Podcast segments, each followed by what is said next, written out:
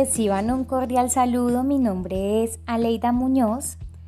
Para la realización del podcast se va a hablar de las formas de comunicación. A continuación doy inicio explicando la comunicación agresiva. Luego la compañera Graciela Quintero nos va a hablar de la comunicación pasiva. Y finaliza la compañera Carolina Casallas explicando la comunicación asertiva. Algunas características del comunicador agresivo son las siguientes. Carece de respeto y empatía por los demás.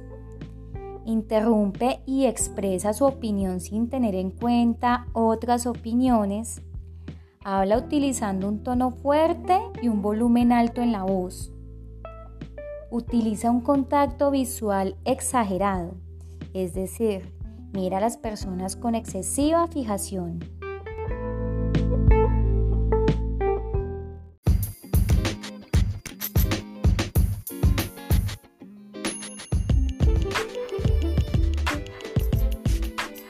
Comunicador pasivo. Se guarda opiniones, necesidades y sentimientos. Tiene poco contacto visual. Tiende a pedir disculpas por todo. No expresa de manera abierta lo que le incomoda o molesta. Todo lo acumula hasta llegar al límite de la tolerancia, llegando a explotar. No se expresa claramente, espera que otra persona descifre lo que quiere o siente. Una de las dificultades que enfrenta el comunicador pasivo es que pierde su voluntad debido a que le cuesta decir no o negarse a lo que no quiere.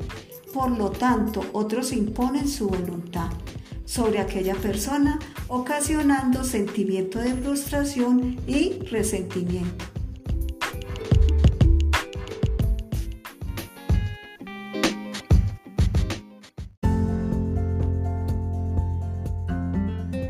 Teniendo en cuenta lo aprendido, en primer lugar, la comunicación asertiva es una habilidad social donde la capacidad de expresar sentimientos positivos, negativos, ideas o opiniones es dado en el momento oportuno, de manera clara, directa, concisa y precisa, de forma respetuosa, teniendo en cuenta los derechos de las demás personas. En segundo lugar, cabe destacar las habilidades claves, la escucha activa, el hacer acuerdos, la empatía, la retroalimentación, el reconocimiento y el hablar sin rodeos, entre otros.